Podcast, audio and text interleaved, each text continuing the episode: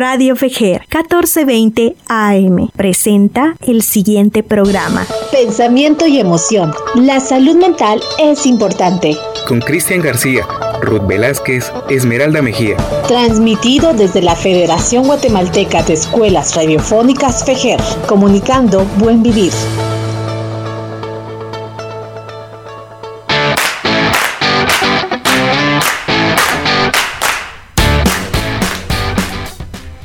Hola, hola, ¿qué tal? Les damos la cordial bienvenida a un nuevo programa más de Pensamiento y Emoción. Soy Esmeralda Mejía y mis compañeros ya me acompañan acá. Hola, buenas noches. Eh, mucho gusto estar con ustedes de nuevo acá en cabina y estar pues platicando un nuevo tema. Eh, me presento a Ruth Velázquez. Eh, ¿Qué tal compañeras? ¿Cómo están? Buenas noches. nuevamente acá con ustedes acompañándolos un poquito a distancia, pero ahí estamos. gracias por el día de hoy estar acá y pues al público que nos escucha el día de hoy también gracias por la asistencia y la y la preferencia, ¿verdad? De alguna forma también. Sí, ya más adelante vamos a tener la oportunidad de poder estar juntos los tres, de hacer el, el sándwich perfecto, como lo hemos mencionado anteriormente. Ya vamos a poder dialogar muchísimo mejor. Pero sin embargo, le enviamos un fuerte abrazo a Cristian ahí, ahí que esperamos que se recupere muy pronto ah, por ahí. Y bueno, gracias, gracias. y bueno, queremos contarles que estamos muy emocionados porque en nuestra página de Facebook, en Sí que Reinicia Clínica, estamos ya preparando muchísimas cositas, como siempre. Ya se aproxima un taller que, en el que ustedes van a poder participar de forma presencial, con, contando siempre con los protocolos de seguridad. También eh, iniciamos también los cursos, iniciamos los cursos de preparación para los chicos que ya están a punto de graduarse, ya colegas por ahí, futuros colegas entonces, realmente la clínica sigue estando eh, en actividad, en cierta actividad, por eso los invitamos a que puedan eh, visitar nuestra página de Facebook e Instagram también. Y claro, pueden comunicarse con nosotros a nuestro número de WhatsApp, también para poder mandar sus dudas, comentarios, sugerencias por ahí. ¿Cuál es nuestro número de WhatsApp? el número de WhatsApp donde puedes comunicar con nosotros o mandar opiniones o algún comentario que desees es el 4276-9163. Muy bien, ya saben que pueden mandar sus audios por ahí o sus dudas. Y justamente hablando de dudas, hablando de, de, las personas que nos escriben casi siempre en nuestra página de Facebook o WhatsApp e Instagram, también justamente hoy nos escribió Sandra que nos eh, manda saludos desde la zona 6. Muchas eh, gracias.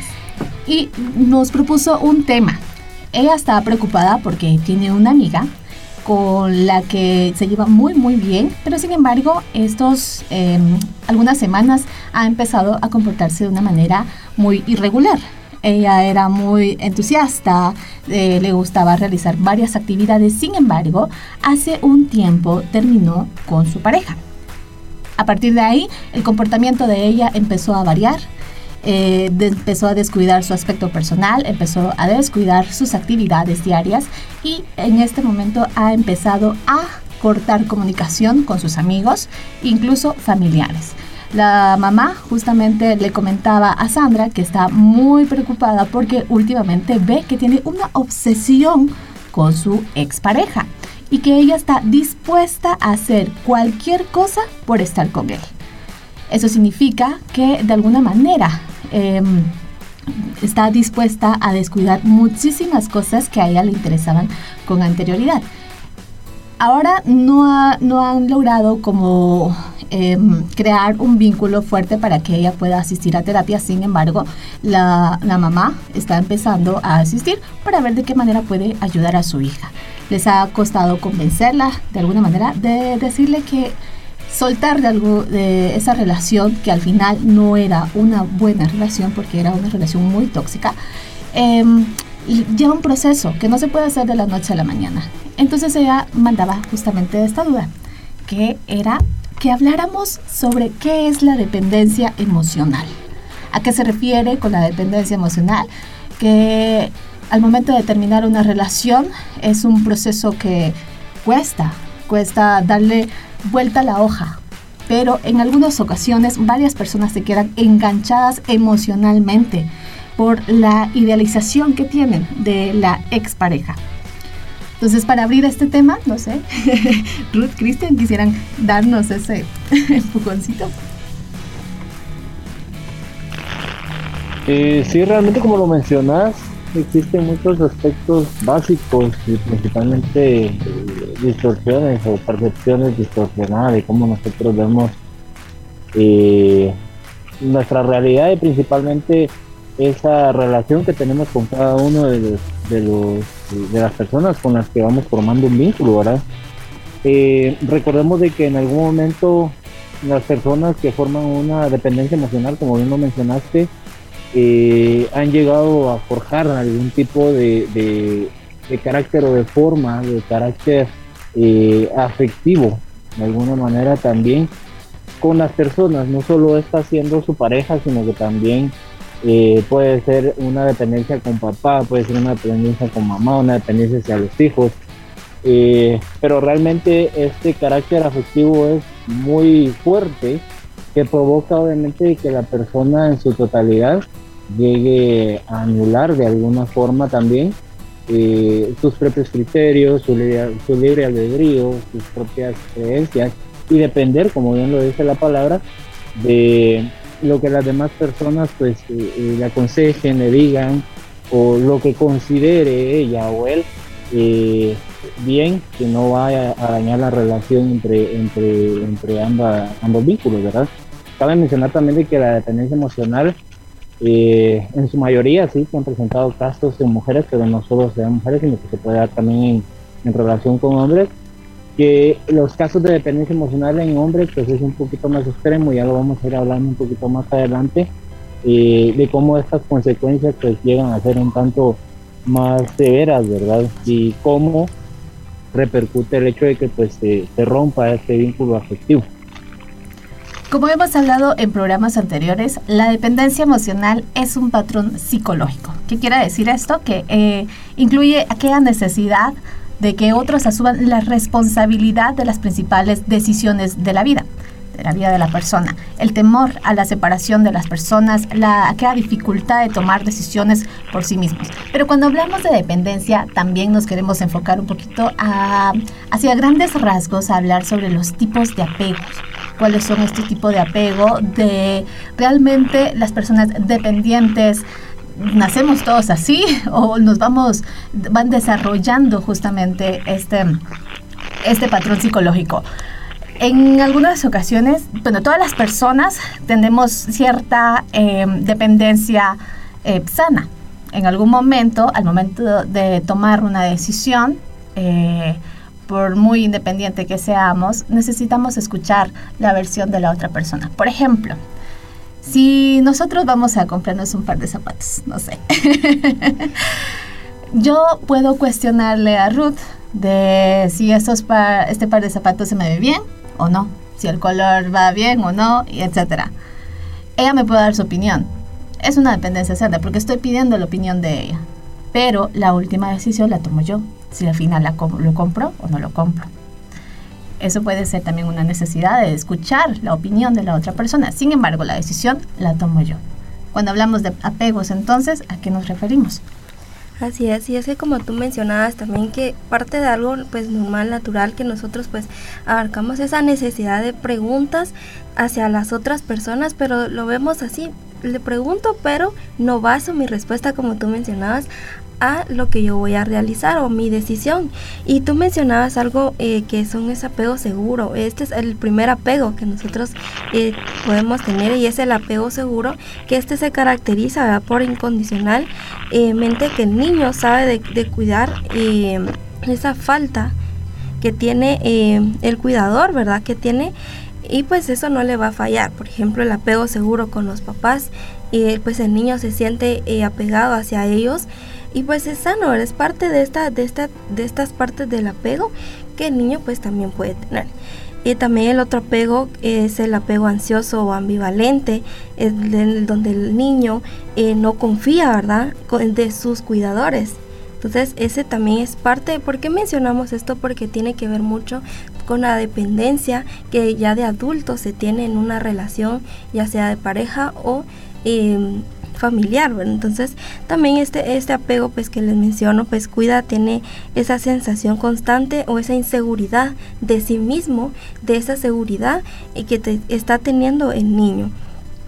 El otro tipo de apego es el apego evitativo, que también asume, asume, ¿verdad? Y que pueden contar con sus cuidadores, la cuales provoca un sufrimiento, ¿sí? Donde pues el, en este pues conoce eh, que debe presentarse de distintas conductas, ¿verdad? Eh, por ejemplo, el no llorar, esa sobreprotección que tienen los papás hacia el niño, donde el niño en, media vez se mueve y rápido están ahí cuidándolo, o rápido le van a ver qué es lo que tiene. Entonces ahí es donde podemos eh, tomar ese, ese ejemplo, ¿verdad? De los cuidadores. Ahorita que mencionaste los tipos de apegos, me logré como imaginar que todo eso se empieza a desarrollar desde que nacemos, desde el momento en el que el bebé ya empieza a convivir con mamá con papá. Eh, son estos bebés que, por ejemplo, si es sobreprotector, no deja que lloren, eh, hacen rapidito, le preparan la pacha para que no llore, porque pobrecito o todo lo contrario, lo descuidan demasiado, lo dejan ahí que deje que llore, llore, llore, llore. Al final hay que encontrar como un equilibrio y todo esto se va desarrollando durante la primera infancia. ¿Qué quiere decir con la primera infancia? Desde el nacimiento hasta al menos 5 o 6 años. Ahí se va desarrollando. Nos vamos a dar cuenta también con los chiquitos que, que de pronto mamá o papá se tienen que ir a trabajar, pero para ir, mamá y papá tienen que salir a escondidas porque si se despiden de él va a ser un llanto eh, y va a ser imposible realmente salir. Em, cuando no, justamente, eh, cuando no se fortalece esta independencia, esta seguridad, puede ser que ahorita no lo notemos, pero al momento de entablar una relación ya, ya grandes, ahí se empieza a notar justamente cuáles son las carencias que tienen las personas. Cuando hablamos de, dependencia emocional, también estamos hablando de estas personas que necesitan la aprobación, que se sienten muy incómodos o desamparados cuando están solos. Cuando hablamos de este concepto de hay que aprender a estar solos. Claro, cualquiera puede estar solos en casa, eh, sin tener contacto con absolutamente nadie. Pero cuando hablamos de estar solos, realmente nos estamos refiriendo a tener este contacto con nosotros mismos, el aprender a escucharnos, el aprender a tomar ciertas decisiones estando conscientes de las consecuencias que éstas pueden tener.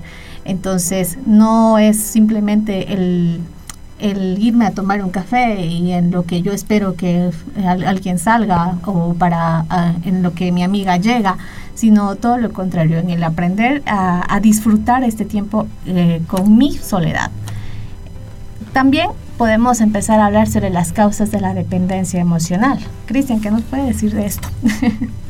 Eh, no, pues como bien lo mencionó Ruth al inicio también, parte de ello es el hecho de que pues, yo genere una un buen apego emocional, un buen, tipo de apego con, mis primeros vínculos, que en este caso serían mis papás, primero que nada.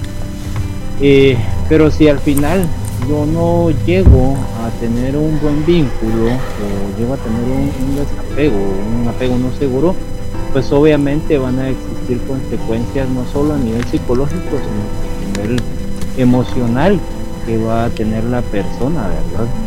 Entonces, en este caso, eh, sí es muy necesario poder tomar en cuenta de que pues, eh, de parte de parte de lo que es la comunicación social es eh, tener obviamente esa aprobación de alguna forma de parte de las de las demás personas. Pero qué pasa cuando ya esta aprobación a nosotros ya nos provoca una mella ya nos hace eh, de alguna forma o ya de alguna manera nos, nos provoca ansiedad o nos provoca depresión si de alguna forma tal vez la persona con la que formamos un vínculo muy cercano pues eh, nos desaprueba o no aprueba lo que tal vez nosotros queremos eh, eh, realizar o, las actividades a las cuales pues, nosotros dependemos.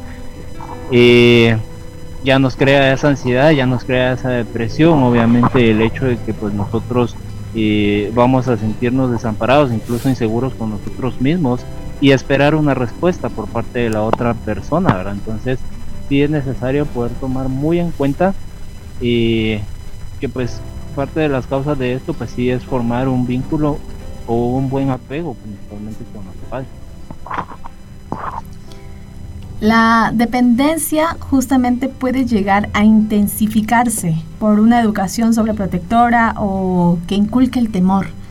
El hecho de que mamá, papá no dejen que el niño, eh, no sé, se distancie un ratito para jugar la pelota mientras que yo lo observo, porque necesito cuidarlo, ya es la necesidad que tiene el cuidador.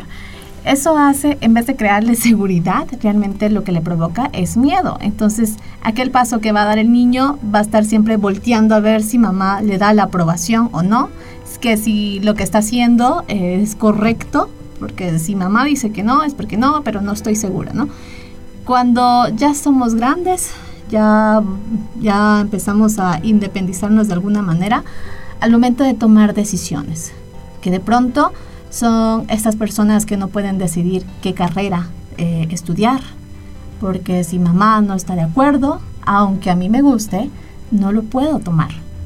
No sé qué carrera seguir en la universidad, no sé a qué dedicarme, no sé qué, qué ponerme, incluso qué blusa ponerme. Cuando inicio una relación con una persona, una relación amorosa, llego al punto de preguntarle, mira, ¿qué te gustaría que me pusiera? Eh, y si a mí me gusta ese pantalón, pero a mi pareja no le gusta, y, yo lo escucho. ¿Por qué? Porque necesito la aprobación de él.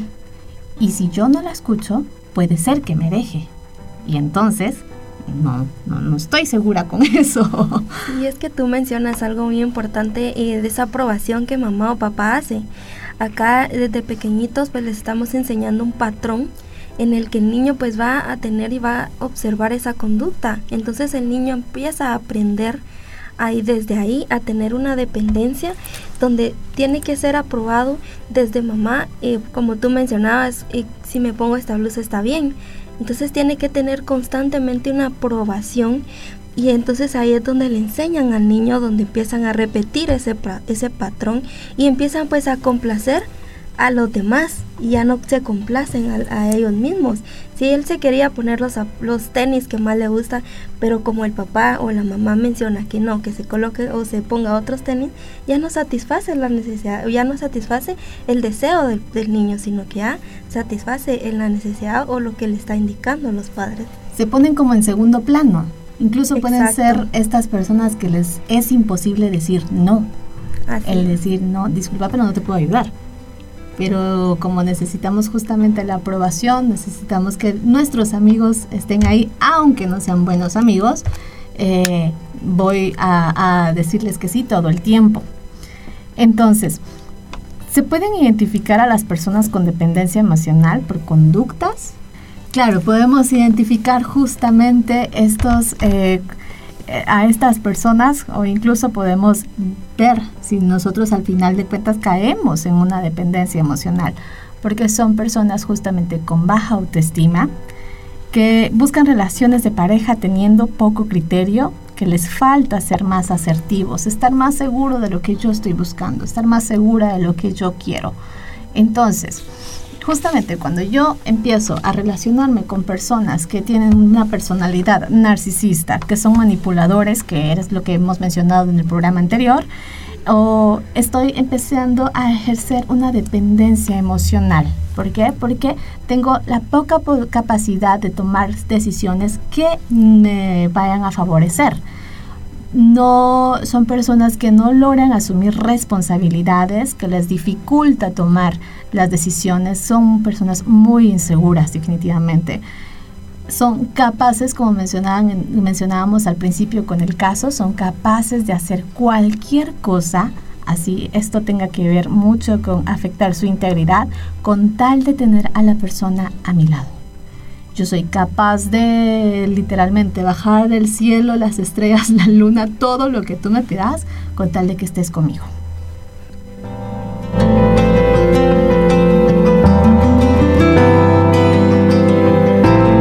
Búscanos en Facebook como Psique Reinicia Clínica y conoce más sobre nosotros.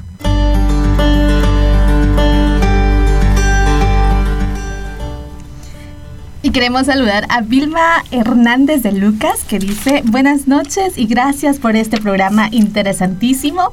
Eh, de verdad, le mandamos un fuerte abrazo. Gracias por seguir en sintonía y a todas las personas que nos están escuchando en Facebook Live, también por la 1420 AM de Radio Fejer.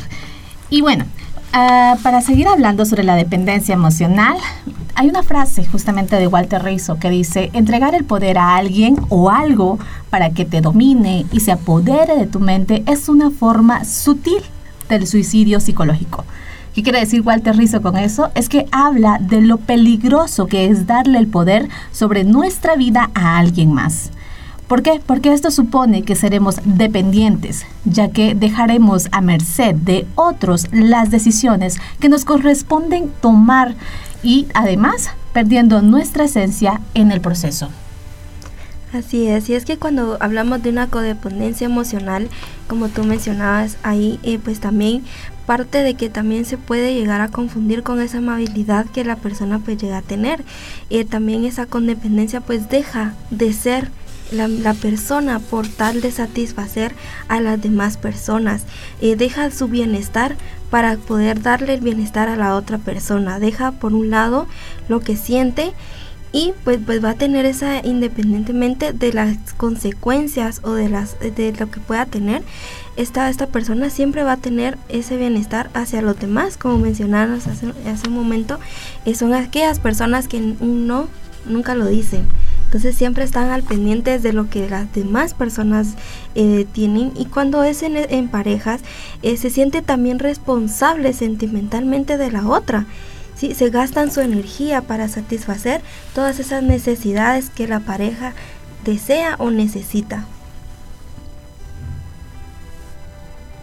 Sí, eh, parte de lo que hemos mencionado ahorita pues es hablar acerca de características conductuales. No decimos que las personas como tal sean así, eh, pero sí generan conductas en las cuales realmente es necesario poderse eh, autoanalizar y ver y decir, ok, sí, yo estoy teniendo estas conductas. Ahora que identifico que tengo estas conductas, ¿qué puedo hacer? Hacernos esa pregunta siempre eh, de qué es, lo, qué es lo mejor que puedo hacer para mí, ¿verdad? Y principalmente para mi entorno. Eh, yo haría una pregunta, no solo a ustedes, compañeras, sino que también a audiencia. Eh, en algún momento, ¿a quién no le importa la opinión de otra persona? Definitivamente creo que en alguna ocasión aquí nos miramos con Ruth y decimos, no, es que sí, era lo que hablábamos al inicio siempre vamos a necesitar la opinión de otras personas, pero como lo hemos mencionado o como lo hemos escuchado ahí, la última palabra la tiene uno. es que fíjate, como tú mencionas, siempre necesitamos esa pregunta. Tú mencionabas y decías, cuando uno, uno pregunta? O sea, por ejemplo, yo cuando vamos ahí a comprar o algo, será que le, será que compro esto? Y tú, pues no sé, y, te, y das la opinión con respecto a lo que te están preguntando. Pero en realidad, ¿quién es el que decide? Uno, ¿verdad? Claro, o sea, si te vas a comprar algo, por ejemplo, eh, si tú te sentís cómoda con eso, te gusta, te gusta cómo te miras, le preguntas a tu amiga, le pregunta a Ruth, si, si, se me ve bien, pero y ella dice, no, es que no, ese color no, pero de pronto, y es mi color favorito. Claro, yo tengo que ver si realmente me sienta bien. Si yo me siento cómoda con eso y me gusta, en serio, entonces es como, bueno, yo sí me lo compro. a mí me gusta. Pero sí. Sí, es que vemos, sí, y es que vemos que ahí, lo que mencionamos es de que sí, o sea, si nos importa la opinión de otras personas eh, hasta algún punto, ¿verdad?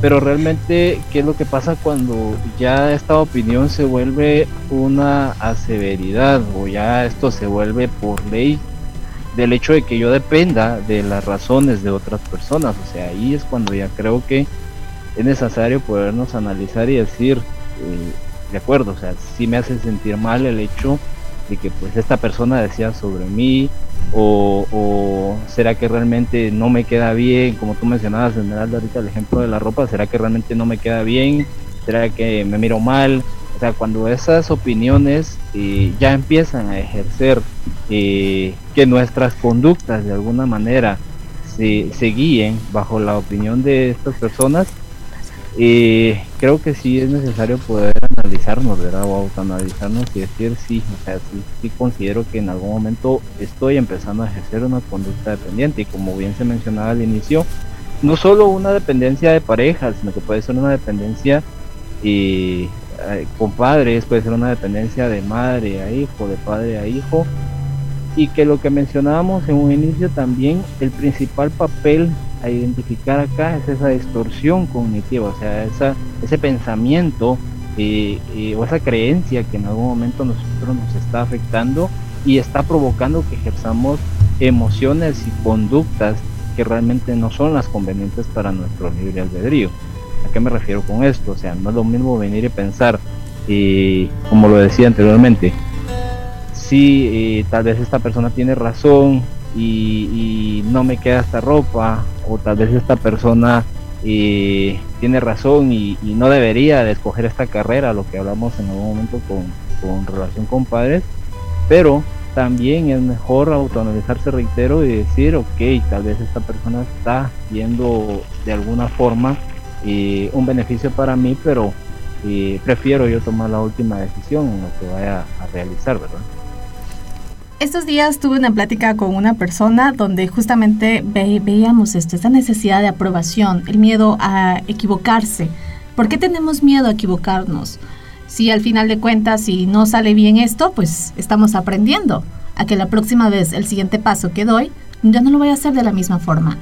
¿Por qué? Porque tenemos miedo a que nos juzguen, tenemos miedo a no cumplir con ciertas expectativas que otras personas tienden a tener de nosotros. ¿Por qué? Creo que es más esto, ¿no? Eh, son estas cuestiones donde digo, necesito vivir de la opinión de las otras personas, necesito la aprobación de las otras personas para poder yo hacer algo que me guste, relacionarme con ciertos grupos de amigos que me van a beneficiar, con los que yo me siento muy cómodo, estar con una pareja con el que yo me sienta libre, con el que yo me sienta tranquila y segura ¿Necesito la aprobación de todas estas personas? Claro, y es que cuando eh, una persona, pues podemos identificar estos, estos eh, puntos que tú mencionabas, también eh, otra cosa que podemos identificar en esa dependencia es que nos dejamos llevar por esas emociones y no por la razón. Por ejemplo, prefiero tener malos amigos a no tenerlos. Entonces acá yo coloco hoy dejo más la emoción de, de, no estar solo, de, de depender siempre emocionalmente o de otra persona o de un grupo de amigos para poder eh, pues llevar o tener esa, esas relaciones sociales. Entonces también se dejan llevar mucho de esas emociones y no de la razón, ¿verdad? Tal vez esos amigos no te están eh, llevando por un buen camino o no te dan eh, algo que pues tú puedas... ayudan a tu crecimiento personal. Exacto, gracias. Entonces todo eso pues vamos y mencionamos eh, cómo pues, nosotros aunque esté, ellos no estén llevando a ese crecimiento, ahí estoy detrás de ellos. ¿Por qué? Porque tengo esa dependencia emocional. Y también otro, otro punto muy importante es que se disfraza mucho el altruismo, ¿sí? Que, que yo doy, ¿sí? Por el, por el bien del otro, pero acá saco en cara o demuestro lo que he dado por ti emocionalmente. Se disfraza mucho con eso. Claro, las personas eh, que son afectadas por la dependencia emocional llegan a un punto de maltrato físico o psicológico estas personas llegan al punto de soportar desprecios, humillaciones, pero están siempre ahí a merced de las personas manipuladoras y narcisistas, porque están convencidos a obedecer a todo lo que propone su pareja por miedo a ser abandonados. Las personas afectadas eh, son capaces de reconocer el maltrato, pero no tienen esa capacidad de terminar esa relación porque están de alguna manera enganchadas emocionalmente en algún momento hemos escuchado este comentario de yo no sé por qué estás ahí, si mira cómo te trata. ¿Por qué no das este paso de dejarlo? ¿Por qué no lo dejas? Es que realmente la persona está consciente que está en una relación donde recibe maltrato físico o psicológico, pero dar ese paso, desengancharse emocionalmente de esta persona lleva un proceso y necesita un apoyo. Entonces, al final, que es lo que recomendamos casi siempre, es decir, no hay que juzgar, sino al contrario, buscar todas las posibles soluciones para que esta persona pueda dar el siguiente paso. Para las personas dependientes, esta situación eh, afecta de alguna manera negativa su autoestima, que era lo que tú mencionabas. Disfrazan los manipuladores narcisistas y todas estas personas, em, disfrazan ciertas actitudes justamente porque el decir yo me preocupo por ti, por eso es que te estoy llamando cada cinco minutos. Por eso es que te reviso el teléfono. Por eso es que yo no dejo que te vistas de esa manera porque me preocupo por tu seguridad. Eh, y es mejor que te vistas así, pero aquí adentro de la casa. Y así sucesivamente. Entonces, obviamente, eh, se romantiza mucho este concepto de decir, ay, es que tan lindo. Tan linda. tan linda, ¿no? sí, incluso las, las mujeres, ¿no? También. Eh, es que se preocupa tanto por mí, por eso es que él es así, por eso es que ella es así. Entonces, Cristian mencionaba al inicio que la dependencia emocional también genera otros síntomas, que son la ansiedad, la, la depresión y los pensamientos obsesivos. en nuestro caso, eh, al inicio, el que mencionábamos de nuestra amiga Sandra que nos escribió, hablaba justamente de esto, de esos pensamientos obsesivos, del no poder dejar de pensar en esta persona, el hacer lo que sea con tal de estar a su lado, eh, el dejar de hacer mis actividades por estar pensando, por estar viendo si, si todavía puede eh, mantienen como esa falsa esperanza, ¿no? De, de, que esa relación puede continuar, de que esa relación puede tener un futuro. Y sí, puede llegar a tener un futuro, pero como diría el meme, ¿a qué costo?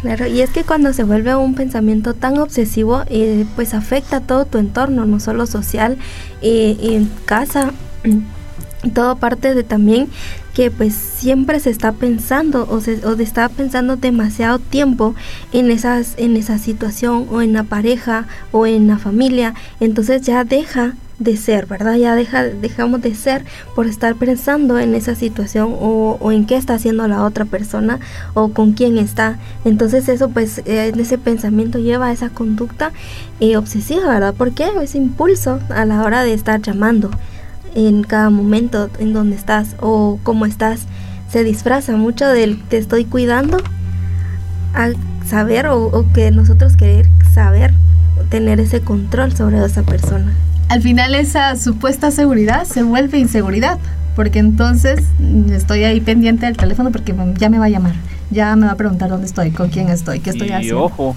ojo en ese sentido porque realmente también eh, no solo uno de los efectos de, tener una dependencia emocional es sufrir una depresión, una ansiedad, sino que eh, en extremos casos se llega incluso a tener eh, eh, intentos suicidas o en algún momento pensamientos suicidas.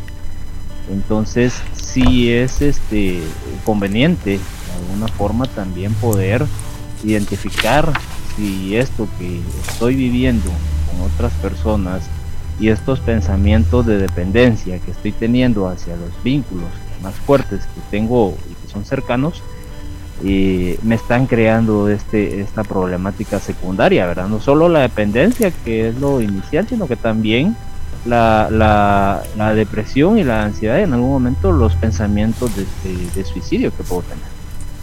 Claro, en esto justamente estos comportamientos hay personas que dejan de comer, dejan de comer, tienen trastornos del sueño, o sea, al final de cuentas el depender de alguien o de algo porque aquí nos hemos enfocado mucho en las relaciones con parejas, en las relaciones con amigos, porque hay dependencias con amigos también. Esa incapacidad de poder salir y decir, no, necesito a mi amiga. Yo, nosotros. no, no, me mires.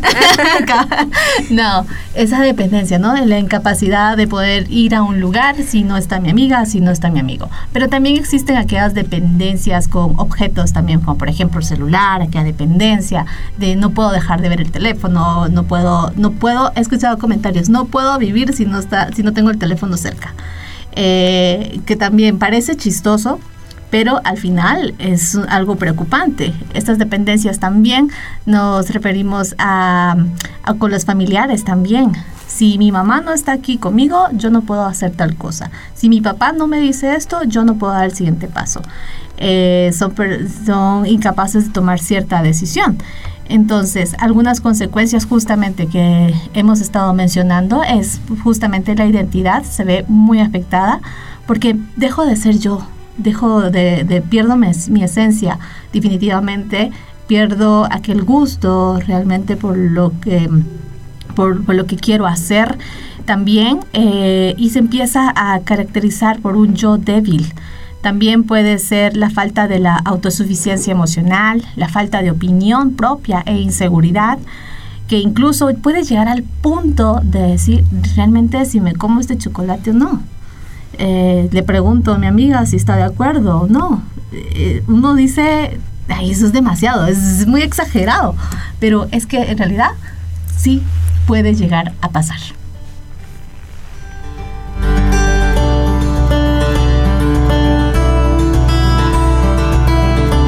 Búscanos en Facebook como Psique Reinicia Clínica y conoce más sobre nosotros.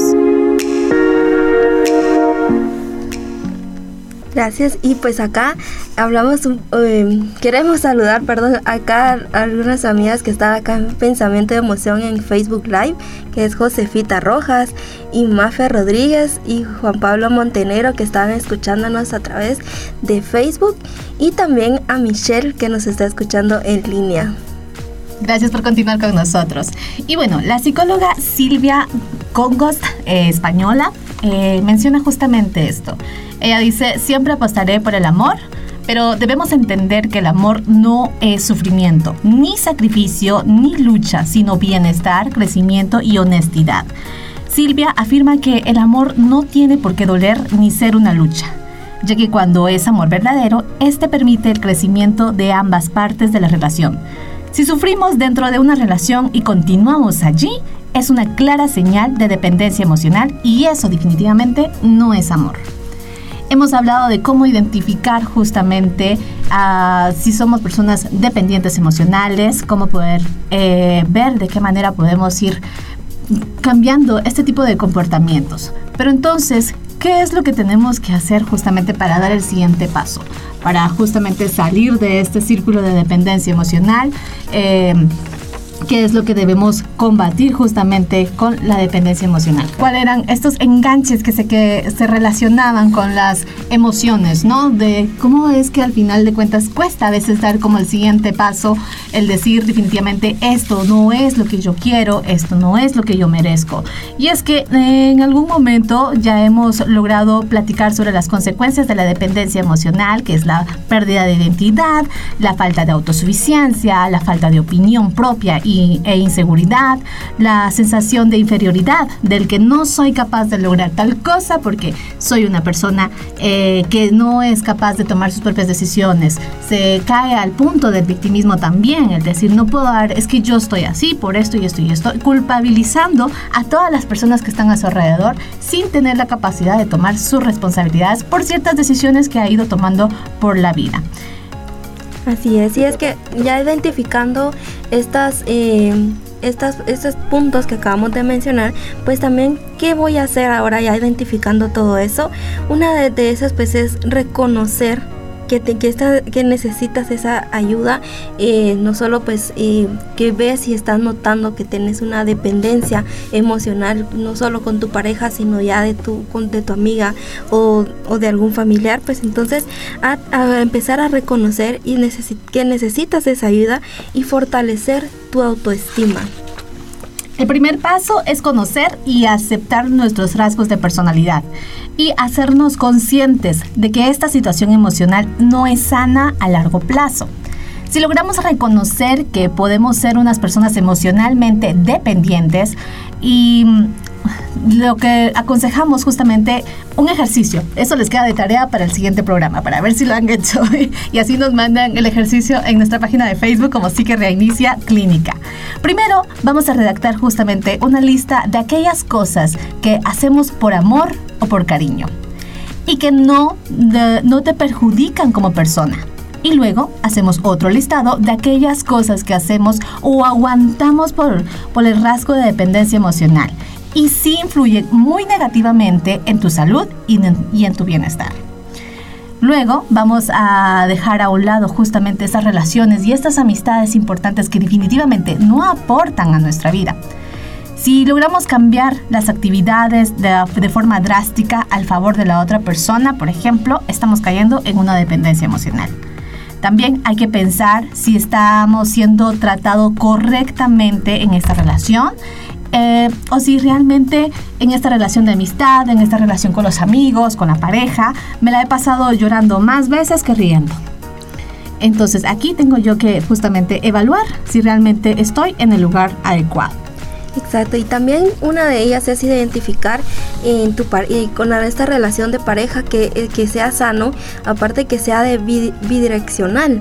¿Eso qué quiere decir? Que tanto como tú recibes, también tu pareja te da ese, ese amor o ese mismo nivel de, de cariño que se que dan en ambos, ¿verdad? Y que pues esto pertenece a una identificación eh, cuando pues tú evalúas esa relación que vas a tener con tu pareja. Eh, así como lo mencionó Esmeralda, me por, por una tarea un poquito más profunda de que puedan identificar qué depende y qué no depende de ustedes. para hacer una idea, lo que depende de nosotros, pues probablemente sean nuestras ideas, nuestras creencias, nuestras ideologías, nuestros deseos, nuestro movimiento incluso, o sea, nuestras conductas, lo que nos gusta, lo que no nos gusta, y nuestras acciones principalmente dependen de nosotros. ¿Qué es lo que no depende de nosotros en algún momento? O sea, algo tan relativo como lo es el tiempo, el hecho de las opiniones de los demás, y el hecho de que también en algún momento pues no dependo también de las acciones de los demás. Entonces, eh, creo que de esa forma eh, podemos ir identificando qué sí depende de mí y qué es lo que no depende de mí ya al momento que podamos tener bien entablado esto, podemos entender y podemos saber eh, a qué es a lo que yo lo estoy direccionando, ¿verdad? Si realmente estoy direccionando hacia una conducta eh, a comportamientos un tanto más dependientes y dejándome dirigir por miedo al hecho de que pues eh, de alguna forma vaya a cometer errores o me estoy inclinando un poquito más al hecho de ser una persona más dependiente con mis propias decisiones, mis, propios deseos y mis propias ideologías. Exacto. Gracias por continuar escuchando Pensamiento y Emoción. Queremos saludar a Andrea Ischu, que nos está escuchando, de verdad. Eh, esperamos a todas las personas que están en sintonía, pues que realicen la primera tarea y que nos manden a nuestra página de Facebook. Y bueno, por último, ya vamos concluyendo con este tema que estoy segura que han aprendido demasiado, al igual que nosotros. Eh, vamos cerrando justamente con otra frase de Walter Rizzo, que dice, ama sin renunciar a tu identidad no existo para ti, sino contigo. A diferencia de un amor que se fusiona. Propongo un amor saludable con identidad personal. Rizzo justamente se refiere a una relación se compone de dos individuos. Estos deben mantener su identidad personal en todo momento. Nadie, absolutamente nadie debe renunciar a su identidad por otra persona. Lo más saludable para una relación es que ambas partes mantengan su independencia y su autonomía, claramente, sin olvidar su unión como pareja. Existen muchas ideas erróneas sobre el amor que han sido normalizadas por las películas, las novelas, las series de televisión. Últimamente en Netflix ha habido un montón que crean una idea errónea del amor y además muchas otras formas de entretenimiento, lo que ocasiona que las personas acepten lo inaceptable dentro de una relación, pues creen que deben sufrir por amor y hacer hasta lo imposible por estar con la persona que aman, aferrándose a un modo insano y desarrollando una dependencia emocional.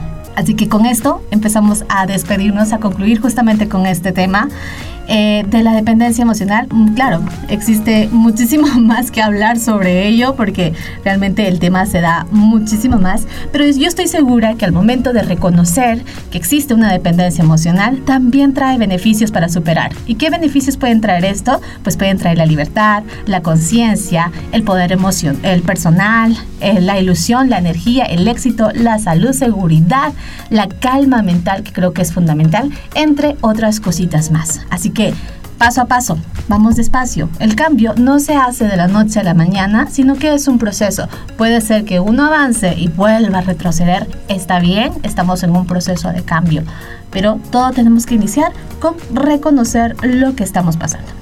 Nos empezamos a despedir. Gracias por acompañarnos hoy a un programa más de pensamiento y emoción y los esperamos en el próximo programita ahí con un nuevo tema. Pendientes en nuestra página de Facebook e Instagram como Psique Reinicia Clínica. Me despido de ustedes, Esmeralda Mejía, Ruth Velázquez García. Hasta la próxima. Bye.